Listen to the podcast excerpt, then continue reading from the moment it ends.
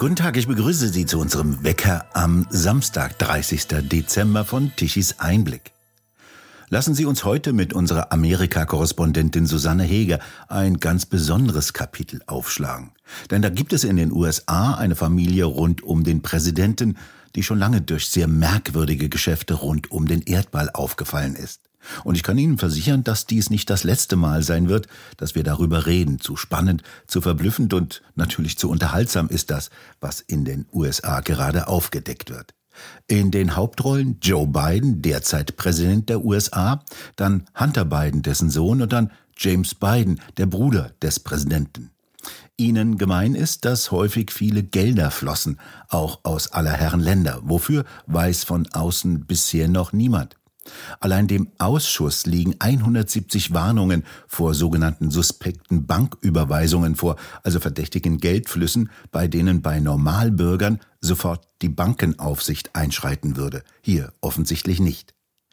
In den 80er Jahren wurde den Bidens zugetragen, dass das Finanzamt ihnen im Nacken saß. Sie änderten also die Art ihrer Zahlungsflüsse. Merkwürdig außerdem dabei eine hohe Zahl von Briefkastenfirmen. Ein Ausschuss des Kongresses versucht gerade, Licht in das Dunkel zu bringen und hatte Hunter Biden vorgeladen. Doch der wollte nicht und gab stattdessen auf den Stufen des Kapitols eine Erklärung ab und verschwand wieder. Wir berichteten darüber im Tischis Einblickwecker. Suse Heger, Tischis Einblick-Korrespondentin, ein Komitee, das die Geschäfte der sauberen Familie Biden jetzt untersuchen soll. Wer ist denn eigentlich in dem Ausschuss vertreten und wer hat ihn denn überhaupt jetzt eingesetzt? Also es ist ein Untersuchungsausschuss quasi. Das ist vom äh, Haus, also vom Kongress. Der Vorsitzende ist der Republikaner James Comer. Und es hat sich gebildet, nachdem die äh, Republikaner im Haus die Mehrheit hatten. Und sie sind dabei zu prüfen, inwiefern Hunter Biden, Joe Biden, Jim Biden und diverse andere Biden Familienmitglieder in mysteriöse Machenschaften verwickelt waren, äh, Zahlungen von ausländischen Firmen, von äh, Firmen, die mit Parteien im Ausland, sprich mit der chinesischen Partei zum Beispiel, der Einheitspartei, verbunden war.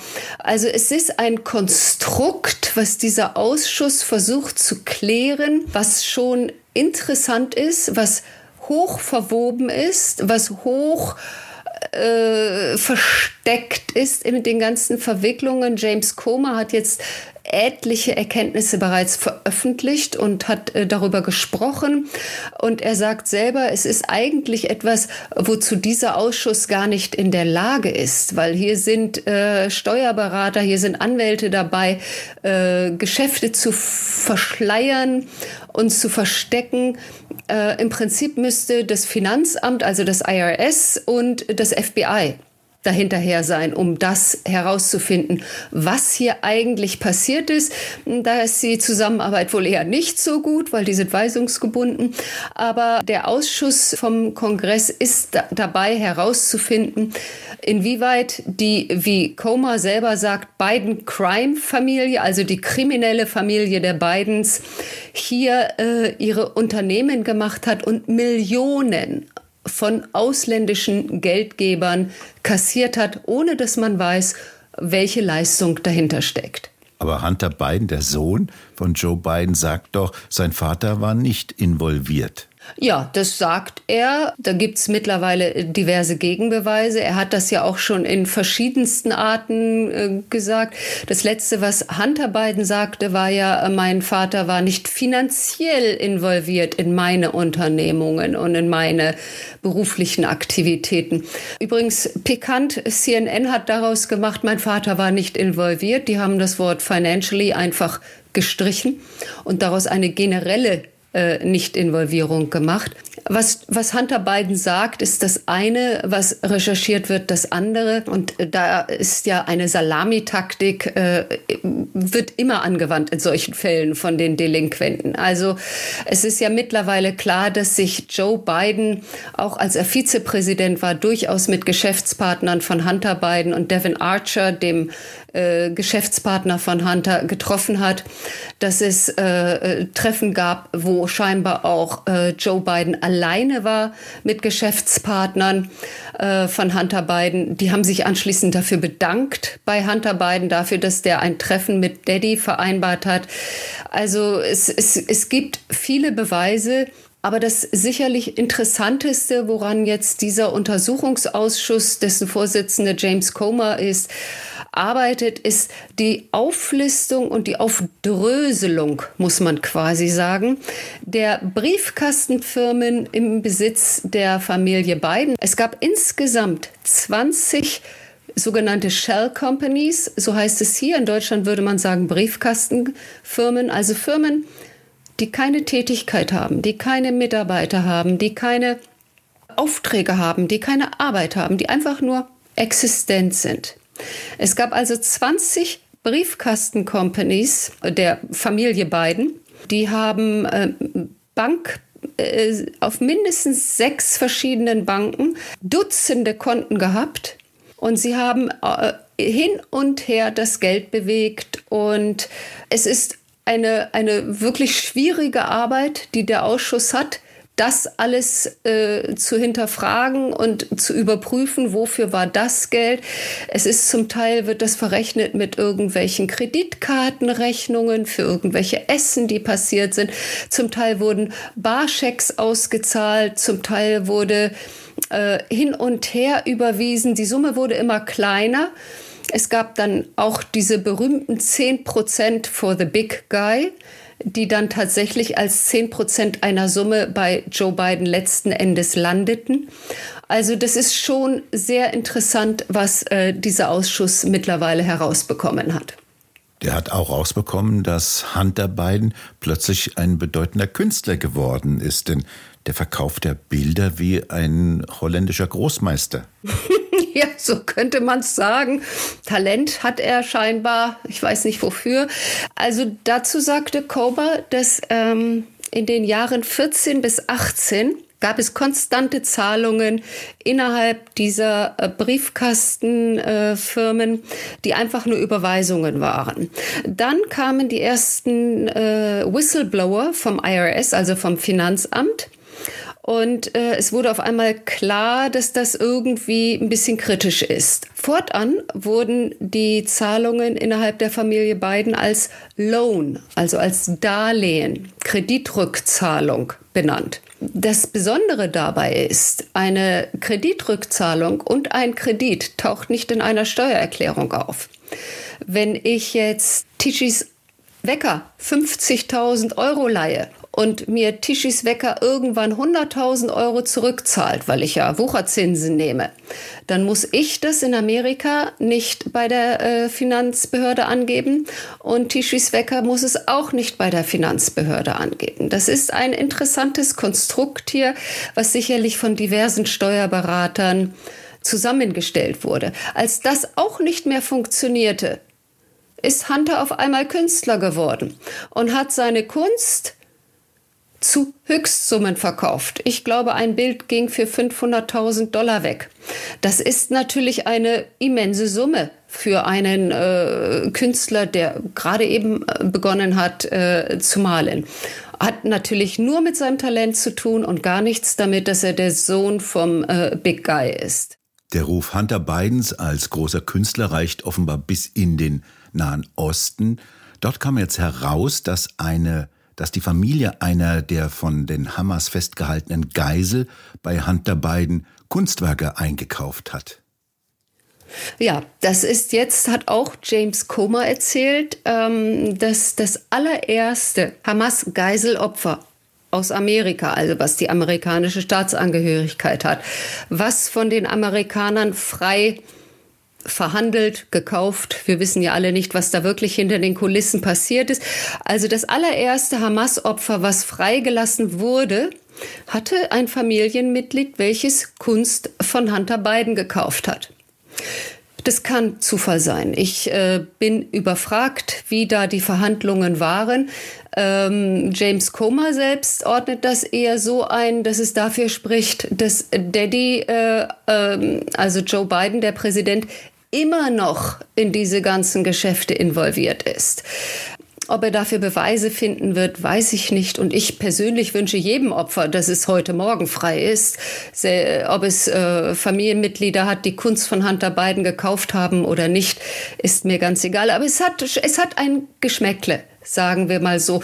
Da ist aber die, die ganze Beweislage nicht so klar wie Lassen Sie mich ein Beispiel sagen. Um, es gibt ja diese berühmte WhatsApp-Nachricht von Hunter Biden an Raymond Sau. Das ist ein äh, Mitarbeiter der CFC, einer Firma, die äh, ein Energieunternehmen, ein chinesisches, das mit der chinesischen kommunistischen Partei verbunden ist. Am 30. Juli 2017 hat Hunter Biden dort diese berühmte WhatsApp geschickt. Ich sitze hier mit meinem Vater und mein Vater und ich, wir sind hoch erbost und wenn nicht sofort Geld fließt, dann wird mein Vater böse und wird Dinge unternehmen. Am 8. August überwies eine Firma, die mit diesem Energieunternehmen aus China verbunden ist, 5 Millionen an Hudson West.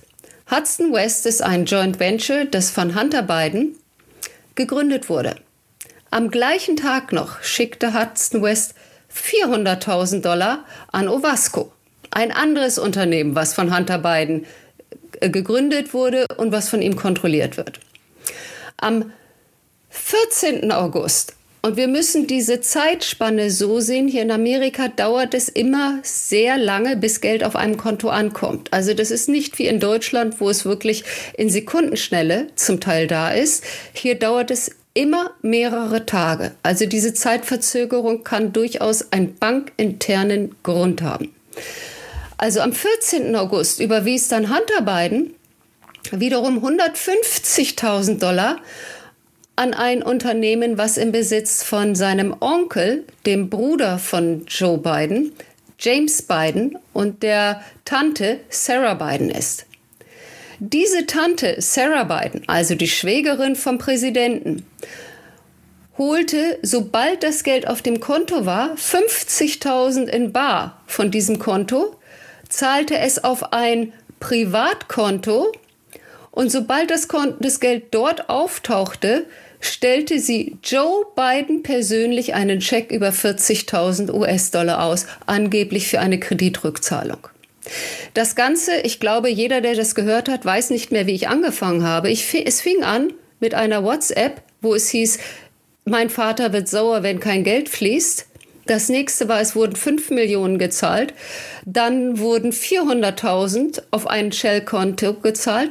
Dann wurden 150.000 auf ein Briefkastenkonto gezahlt. Dann wurden 50.000 auf ein Briefkostenkonto gezahlt. Und irgendwann kam ein Scheck über 40.000 bei Joe Biden an. Das Ganze hat ungefähr einen Monat gedauert und das kommt miteinander hin, wenn man die Zeitspanne sieht, die ein Amerika äh, eine Überweisung oder eine Einzahlung braucht. Es gab ja über 170 Warnungen bei Bankbewegungen, dass dies suspekte Bankbewegungen seien. Wie hat denn die Bankenaufsicht in Amerika darauf reagiert? Also ich denke, das Ganze war so verschleiert, dass äh, die Bankenaufsicht wohl immer kurz davor war einzugreifen, es aber nicht getan hat. Ähm, normalerweise ist es so, wenn es suspekte Bankbewegungen gibt, wie es hier äh, genannt wird, das ist was, wo die Bank vermutet, dass äh, entweder Betrug passiert oder dass, ähm, dass Geldwäsche passiert, äh, dann wird ein Konto sofort eingefroren, beziehungsweise das mehrfach passiert, wird die Bankenaufsicht ins, äh, eingeschaltet. In diesem Fall muss man sagen, die 20 Briefkastenfirmen der Familie Biden haben in den Jahren 170 dieser suspekten Bankbewegungen ausgelöst bei sechs verschiedenen Banken und dort eben auf unterschiedlichsten Konten. Das ist eine ganze Menge und man fragt sich tatsächlich, warum da nie etwas ermittelt wurde. Und dann fragt man sich natürlich auch, ob die politische Seite verhindert hat, dass etwas ermittelt wurde. Ein weiterer Punkt, den James Comer untersucht, der tatsächlich etwas seltsam ist, wenn man die Geschäfte der Familie Biden anschaut. Die Familie Biden sind allesamt Amerikaner, leben in Amerika. Ihre Geschäfte sind jetzt nur mit Ländern gewesen wie der Ukraine, China, Rumänien, Kasachstan, Russland. Ähm, James Comer nannte es Shady Countries, also naja, so sagen wir mal so, es sind nicht die normalen Partner Amerikas. Die normalen Partner Amerikas wären, wenn sie Geschäfte mit Frankreich, Deutschland, England äh, gemacht hätten. Da hätte, das wären normale Geschäfte gewesen. Man fragt sich einfach, was das für Geschäfte waren, die mit diesen shady countries gemacht wurden und wie die Familie Biden dazu kommt, in Rumänien Geschäfte zu machen oder wie Hunter Biden auf einmal im Aufsichtsrat oder im Vorstand einer ukrainischen Energiefirma zu sitzen. Das ist, ähm, es ist halt seltsam. Und wenn dann aus China so viele Millionen an beiden Familienmitglieder fließen, fragt man sich natürlich tatsächlich, was ist die Gegenleistung gewesen. Und da wird zurzeit noch recherchiert. Die Mitglieder des Komitees wollen ja gerne an die Bankkonten heran. Schaffen die das denn? Ich denke schon langfristig. Das Problem ist das Wort langfristig. Im Prinzip haben die Republikaner in diesem Ausschuss ja gar nicht mehr so lange Zeit. Sie haben elf Monate Zeit. In elf Monaten sind die Wahlen. Sollte Joe Biden gewinnen, was sich zwar keiner vorstellen kann, aber ja, äh, wer weiß, was noch passiert. Die Bidens scheinen sich mit Briefkastenfirmen auszukennen. Vielleicht kennen sie sich auch mit Briefkastenwahlzetteln aus. Ich weiß nicht, wie die Wahl ausgehen wird. Das weiß keiner von uns. Fest steht jedenfalls, dass Joe Biden die Möglichkeit der Begnadigung hat. Das heißt, er kann sowohl seinen Sohn als auch seinen Bruder als auch sich selbst begnadigen. Dann würde in dieser Sache überhaupt nicht mehr weiter ermittelt werden. Das heißt, dieser Ausschuss muss jetzt ermitteln. Und ähm, das Problem ist, Sie hatten ja Hunter Biden bereits vorgeladen. Hunter Biden ist nicht erschienen, trotz Vorladung. Er ist zwar am Kapitol erschienen, aber nicht am Haupteingang, sondern am Nebeneingang und hat dort einfach eine Presseerklärung Regierung vorgelesen, in der er zum Beispiel gesagt hat, er würde sich einer öffentlichen Befragung stellen. Die Republikaner bestehen aber zurzeit noch auf einer Befragung hinter verschlossenen Türen. Und ich denke, da wird es Zeit, dass sie einhaken und in eine öffentliche Befragung einstimmen, damit es überhaupt eine Befragung gibt. Und Suse Heger, warum passiert das denn jetzt nicht? Der Unterschied zwischen einer öffentlichen Befragung und einer Befragung hinter geschlossenen Türen ist einfach die Art der Befragung. Und James Comer sagt zurzeit noch, wir haben so viele Fragen an äh, Hunter Biden. Bei einer öffentlichen Befragung können wir nur einen Bruchteil dieser Fragen stellen. Man muss sich das vorstellen, eine Befragung hinter geschlossenen Türen verläuft so, die Republikaner können eine Stunde fragen. Anschließend fragen die Demokraten eine Stunde. Es gibt keine Zwischenrufe. Dann gibt es wieder eine Stunde Befragung der Republikaner, dann wieder eine Stunde Fragen der äh, Demokraten. Also im Prinzip ein bisschen wie Anwalt, Staatsanwalt. Ohne Zwischenrufe, sehr konzentrierte Sache. Man kann acht Stunden am Tag befragen. Das heißt, die Republikaner wären in der Lage, dieses Komitee wäre in der Lage, vier Stunden zu befragen. Äh, James Comer sagt, er hat ca. 800 bis 1000 Fragen. Da könnte man schon einen richtig großen Teil in diesen vier Stunden stellen. Eine öffentliche Befragung auf die Hunter Biden ja besteht, die sieht ganz anders aus. Das ist fünf Minuten Befragung der einen Seite, fünf Minuten Befragung der anderen Seite, dazwischen ganz viele Zwischenrufe. Das heißt, das Ganze geht überhaupt nicht konzentriert in die Tiefe. In dem Moment, wo ich dabei bin, jemanden festzunageln, bups, ist meine Zeit vorbei und die andere Seite ist dran und man wird rausgezogen. Und ähm, es könnte vielleicht die Möglichkeit geben, das auf zehn Minuten, zehn Minuten auszuweiten. Das wäre vielleicht eine Alternative. Aber wahrscheinlich wird sich äh, James Comer mit diesen fünf Minuten, fünf Minuten zufrieden geben müssen, um überhaupt ein eine Befragung von Hunter Biden möglich machen zu können. Das werden die nächsten Wochen ergeben. Der äh, Kongress war ja äh, wirklich nicht amüsiert darüber, dass Hunter nicht erschienen ist. Am gleichen Tag haben sie einstimmig äh, beschlossen, die Republikaner, dass es ein Impeachment-Verfahren, Untersuchung gegen Joe Biden geben soll. Insofern, ich bin gespannt, wie es weitergeht, aber man darf sich das nicht so vorstellen, dass eine Befragung hinter verschlossener Türen, dass da gemauschelt wird. Es ist einfach nur eine viel intensivere Befragung und der will sich Hunter Biden nicht stellen. Vielen Dank, Suse Heger, dass Sie das neue Kapitel der abwechslungsreichen Biden Family Saga aufgeschlagen haben. Lassen Sie uns weiter dranbleiben. Gerne. Und bei Ihnen bedanken wir uns fürs Zuhören. Schön wäre es, wenn Sie uns weiterempfehlen. Weitere aktuelle Nachrichten lesen Sie regelmäßig auf der Webseite tichiseinblick.de. Und den nächsten aktuellen Wecker hören Sie wieder ab 8. Januar. Und wir hören uns morgen wieder, wenn Sie mögen.